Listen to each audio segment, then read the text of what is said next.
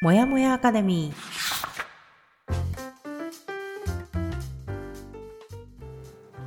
一人じゃ頑張れない人たちのための朝活のお供もやアカレディオコーチングコミュニティブランのメンバー久美かながゆるっとお届けします15分の余白が人生を変えるできた余白でもう少し自分を大切にしてほしいチームブランがお送りいたします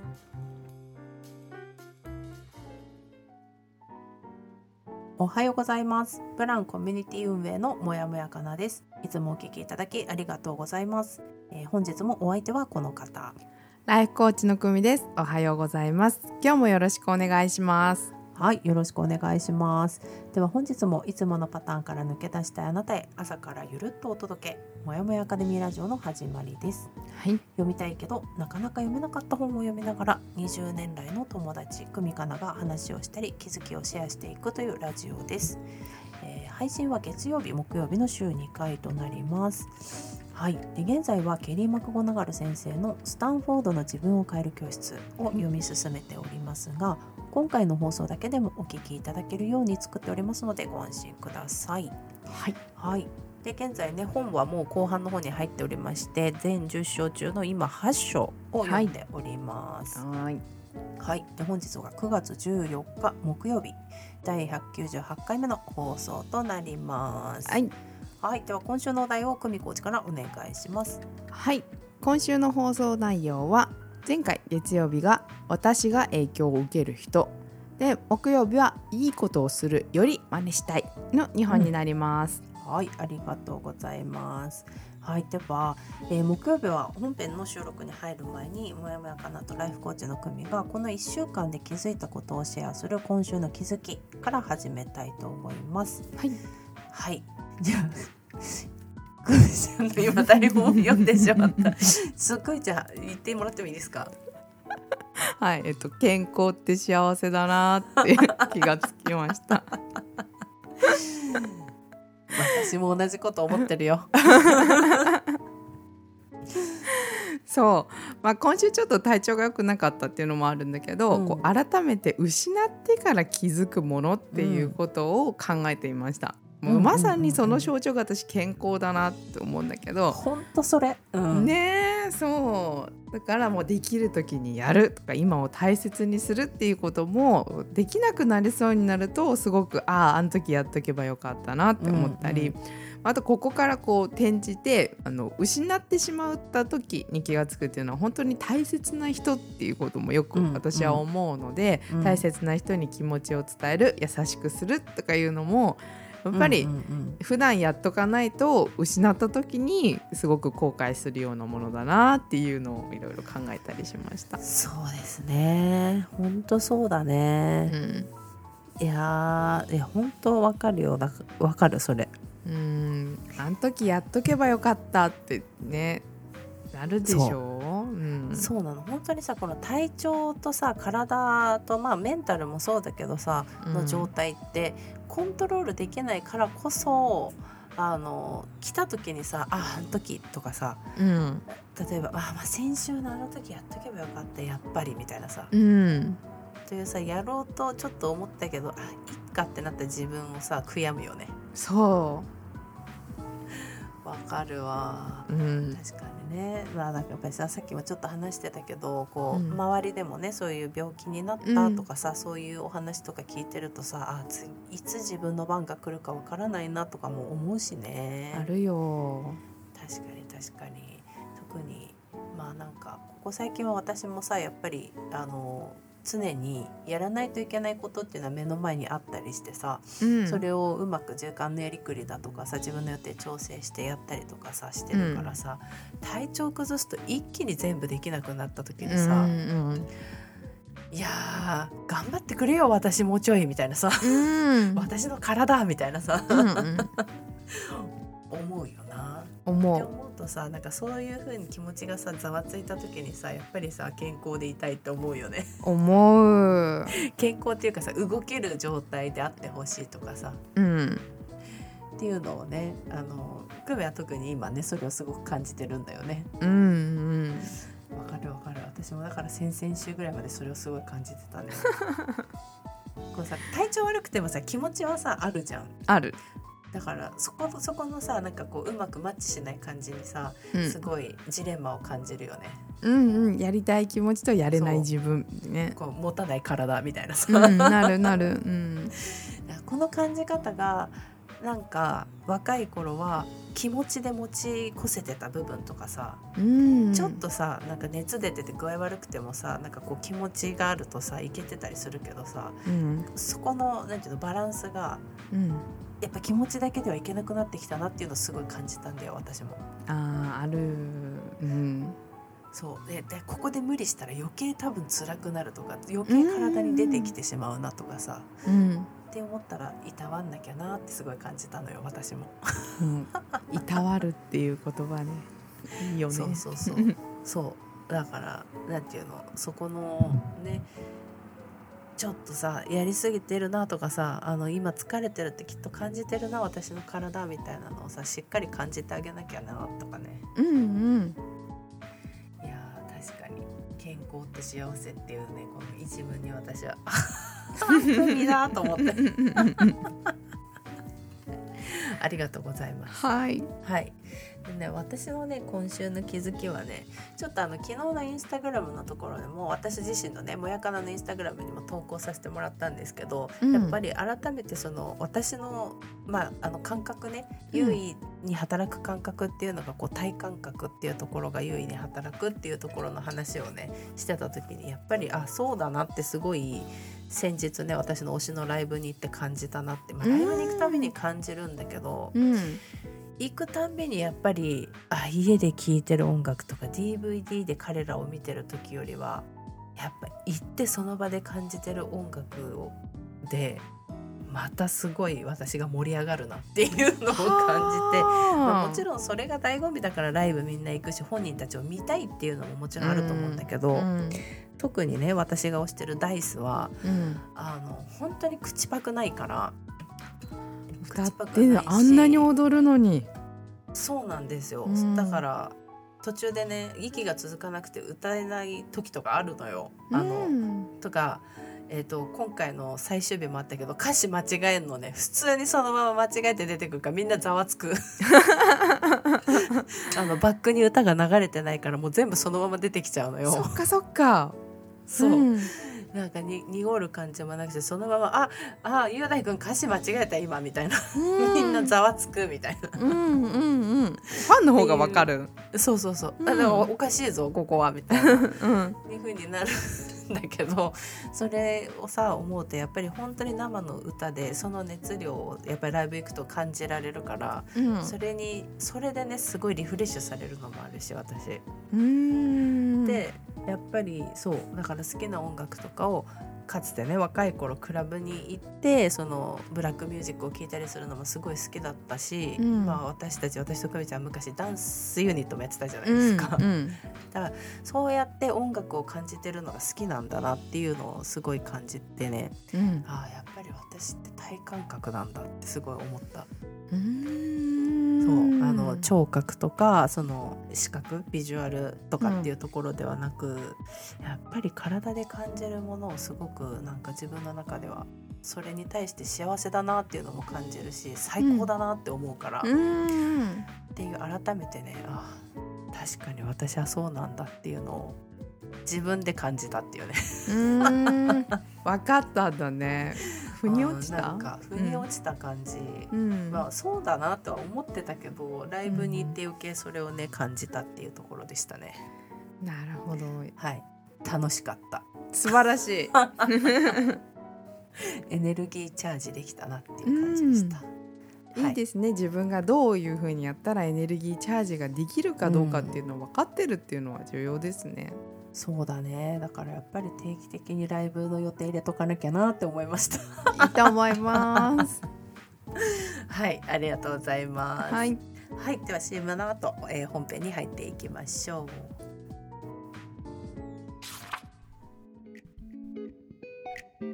初めての視点を体感する単発オンライン講座オンボード8月にプランよりリリースいたしますいつものパターンから抜け出すスキルとして今までとは違う視点を体感してもらう講座です詳細は随時インスタグラムから配信しておりますので概要欄からブランチップスのフォローをお願いいたします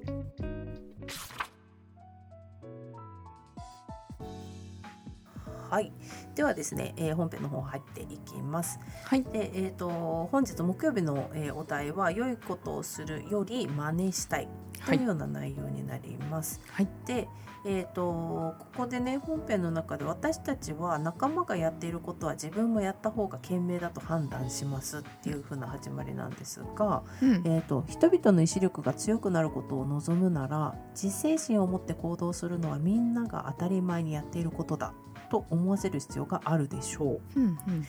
で、えー人々の行動に関する好ましい傾向などをうんや、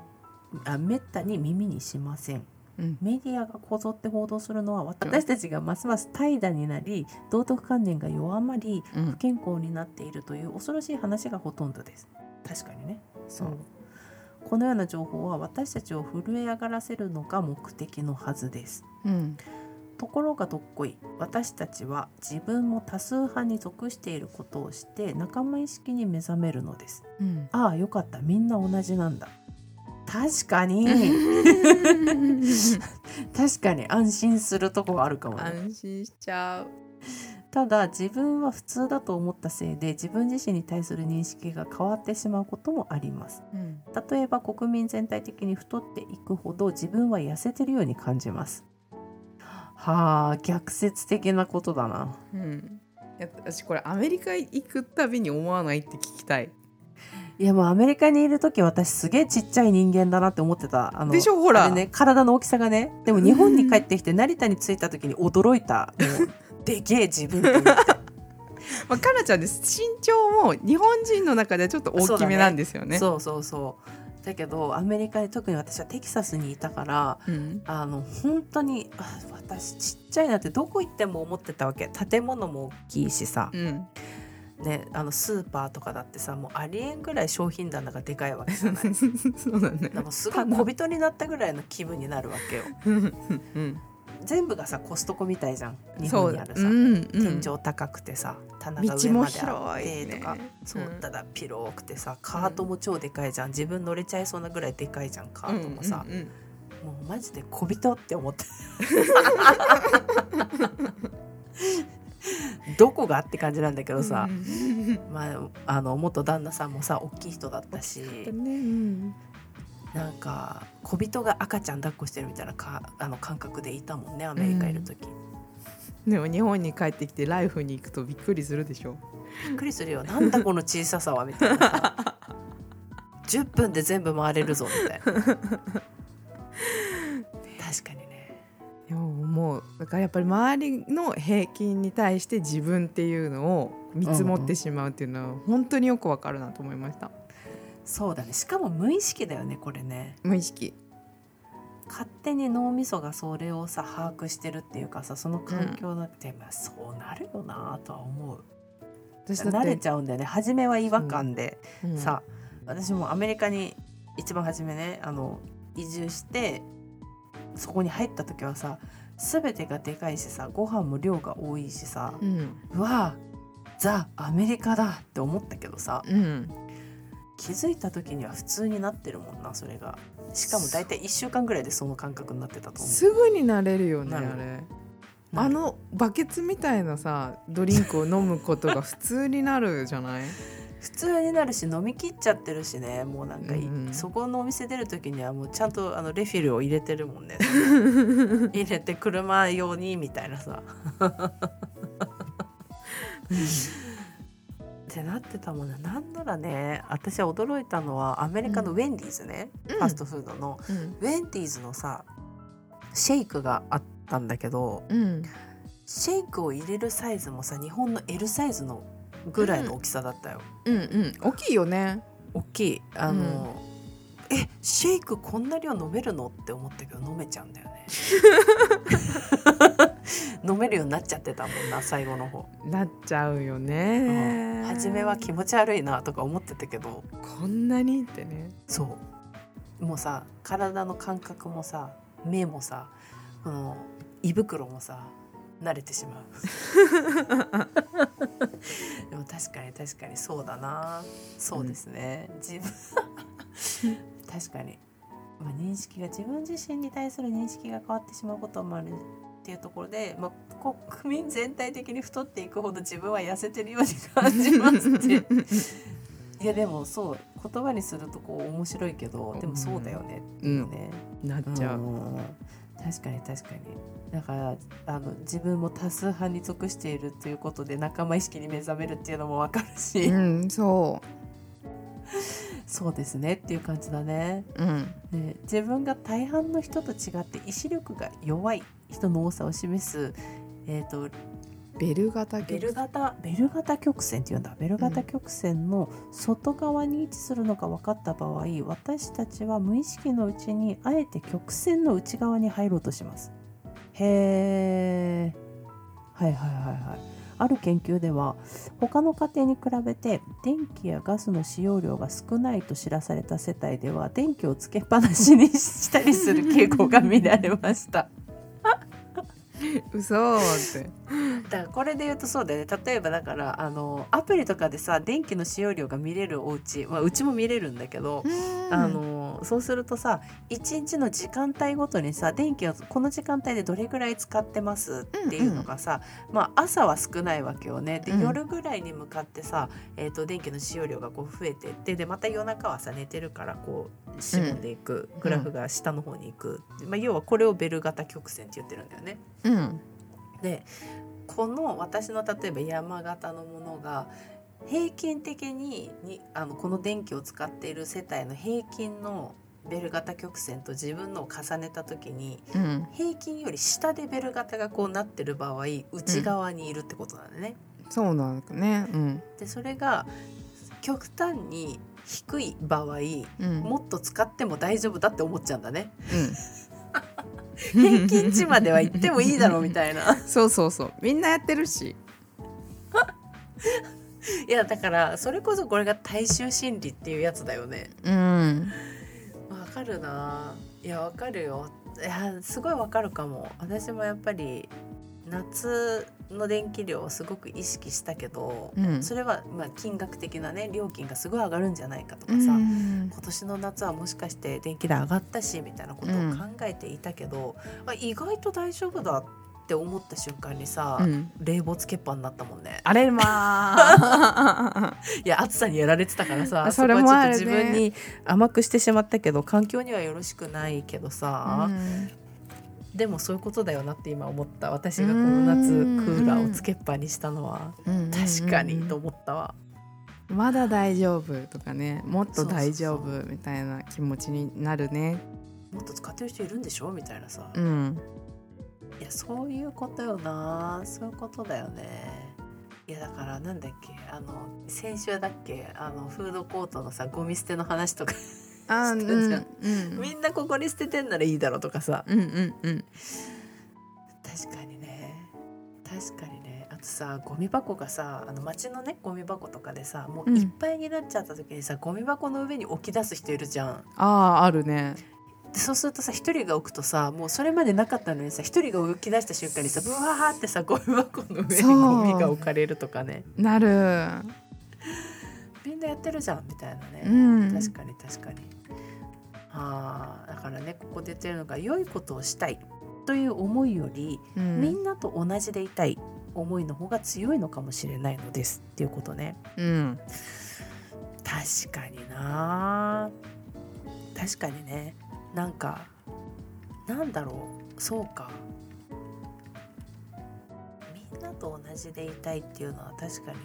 あるかもでもさなんか思ったのがうんこの心理が働くのってさやっぱり日本の国民性なのかなってちょっとさこの本を読むまでねうん思ったりもしてた、その多数派でいたいみたいなさ、ねよく言うよねそそういう日本人は他の人もやってますって言うう、と、うん動きやすいっていうとかねそういう教育をさあの幼少期から刷り込まれてるからやっぱりその「出る杭は打たれる」っていうような言葉があるようにさ、うんどうしても目立つとあのいや平均値になれよみたいな感じでさそんなことするなみたいな感じでねあの叩かれるっていうのはあるけどあこれをさこの本でも言ってるってことはさやっぱり欧米諸国でもあるってことなのかなうんまあアメリカかなこれでう調査されてるのはんねうん案外みんなそうなんだねっていうところ確かにねうんいやーまあで分かるっちゃ分かるけどなそうわかか良いことをしたいよりみんなと同じでいたいのか良いこともそうなんだねまあでもそうか良いことをしてこうなんか目立つのがちょっとなんか嫌だなみたいな心理もあるかうーんなんか目立つっていうかそれこそそのゴミ箱の話じゃないけどまあうん一貫みたいな、あうんうんの心理をこう文章に表すとするとこれになるのかなと思ったうんうんはあはあはあはあはいやここで私だけいいことをするって思いとどまるより、うんまあ、みんなと同じだからいいや、いいやっていうねうんまあ確かになまあそれはあるか。でここでね自分では変えたいと思っている行動でも他のみんなもやってると思うとせっかくの努力が妨げられることがありますうんそんな考え方でいいのかどうか、えー伺ってみた方う疑ったね疑ってだね、うんえーそんな考え方でいいのかどうかう疑ってみた方がいいでしょううんうん、で一番いいのはあなたができるようになりたいと思っていることを習慣にしている人たちに出会うことですうんあなたが見習いたくなるような新しい仲間を見つけましょう同じ目標を目指す仲間に囲まれていれば努力するのが普通に思えてくるでしょうせや ねこれはもう本当にそううんよく言うよねその自分がさ変わりたいんだったらあのいる環境を変えるのが手っ取り早いっていう話にもつながってくるだろうしうんだからそれってなんでっていうところで言うとやっぱりその自分がいいと思ってる人や、まあ、尊敬したりだとかうんする人の影響を受けやすいよっていうところでねあの月曜日のお話だったけどそういうとこうんうろんの裏付けにもなってくるだろうし。うんだからこそ自分の置く自分の身を置く環境っていうのを考えてうんこのままでいいのか、まあ、自分がせっかくこうここまで努力してきたことを妨げられるようなことになってないかみたいなのをまあ、一回そこで立ち止まって考えてみようねっていうのは私たちブランの中でも言うもんね。言います当たり前のようにやってることでも一回本当にそれでいいのかなっていう考える時間を持った方がいいですよっていううんそこでいいって思えてるなら別にそのままいけばいいし、ううんうんうんんってなるようだったらどうしたらいいかなを考えたらいいだろうしっていうことも言うもんね、そ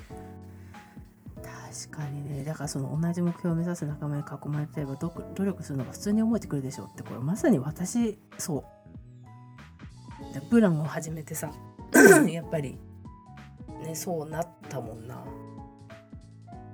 でうも周りがねいや当たり前にやるとねそうそうそうや っぱりミヤとクミがびっくりするぐらいやるからそうかな宮先生はすごい段違い 段違いね段違いですよだけどさでもそれをさ彼女は普通にやってるじゃんうんでまあ私からすれば「あ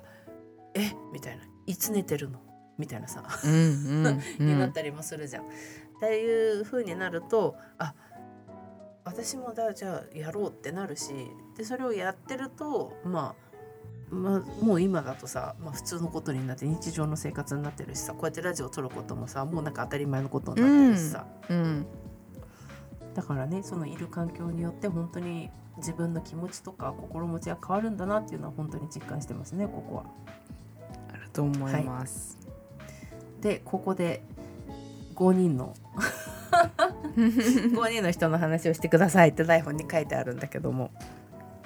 これはねついこの間ですね、うんあの私たちが、えー、と運営してるねチームブランっていううんあのコミュニティの方コねミュニティの中でねちょっと定例のミーティング月1回で今やってるんですけど、そこの中で。みや先生が出してくれた、まあ、簡単なワークというかねうん一、回考えてみましょうっていうやつですね。うんで、えーとまあ、自分の中で時間を過ごす人があ時間を過ごすことが多い5人っていうのを、まあ、思い返してみてくださいとうん自分の中でメモでもいいからちょっと書き出してみてくださいねっていうところをやりましたねうんでそれぞれみんな5人を出したと思いますうんでそこでまあそれを見その5人を見た時に、まあ、ご自身がどんな環境に身を置いてるのかなそこで交わされる会話ってどんなものでしたかどんなものですかっていうことを一回考えてみましょうっていうようなうんお話を宮先生からもらってねそこでみんなでワークをやってみましたうん皆さんももしこれをお聞きの方もね一回ちょっとこの5人っていうのを出してみてくださいうんそう結構ね5人ってなるとねあのなんだろうパッパッパッとは出てこないかもしれない最後の方ね私も大変でした、うん大体23人はすぐ出るけどあ45人そうかって別にこれプライベートじゃなくてもいいしお仕事してる人はやっぱその仕事でね一緒にうんあの過ごしてる時間が多い人もいるだろうし、できればそういうとねころもご家含めて族以外でって言ってたうんね、家族以外でっていうところですね。でこれをね見て何かっていうところで言うと自分があの今現在自分がどういう環境にいるかっていうところを再確認することと、うんそれと、えっ、と、なんだ、なんて言ってたっけ、えっ、と、 5人の平均が自分だとそうあそうだ思そっうてだいただければというお話でした大事なとこ言うの忘れてた。うんうんう んそうそうそう。うんこの5人を、まあ、足して5で割る、まあ、要はうん平均値っていうものが自分を表してますよっていうところでしたね。うん 重要なとこ言うの忘れてた。うん一回どうですかっていう皆さんその5人を出してみて5人の平均値が自分になるなっていうところで納得いきますかっていううん ところと、まあ、もしそれが自分の認識としていやそんなことないなーって感じてるのかあそうそうって思うのか、私は結構あそうだなっていうふうには感じたんだけど、うんもしかしたらそこで違うなって感じた場合これはね私があのこの間そのワークやってる時に思ったんだけど、うん5人を足して割った時に自分じゃないなって感じてる時って本当にそうかもしれないけど自分で認識してる自分に若干ズレがあるのかもしれない。あそうそれもあるよ、そ本当に違うのかって、そうそうそうそうそう、そこをねあのー気づけるきっかけになるワークだなっていうふうにも思っていました。はいうん、でそんなところで、まあ、宮先生が言ってたんだけどあのーそのなんだっけえっ、とその一緒にいる人がね自分たちにえい自分に影響してくるっていうところであのこれは宮先生のインスタグラムの投稿にもありましたけどあの脳は主語を選ばないんですよっていうう、んその周りで発せられた言葉っていうのが自分で発しているものであっても相手が発しているものであっても何々が例えばネガティブなところでね何々ができないとか何々が良くないとかっていう発言が多くなると脳は勝手にその主語を「私は」っていうふうに変換する「私は何々ができない」っていうように脳は受け取ってしまうから、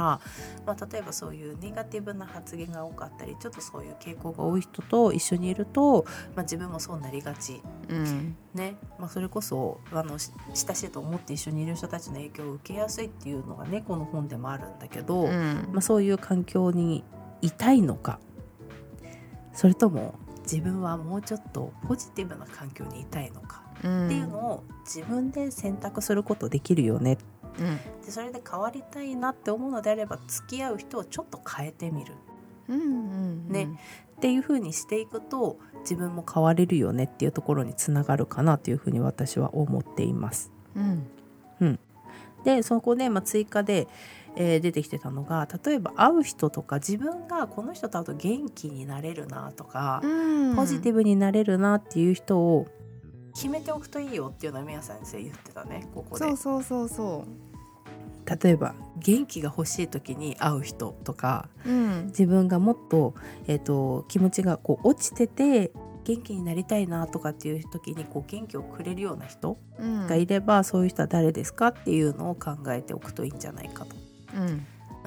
で別に相手には分からないけどさ自分がそういう風になった時にさちょっとお茶しようとかさ、うんちょっとあのーいついつ都合どうみたいな感じであってその自分をねコントロールできるようにもなっていくよねっていうようなお話でしたね。うん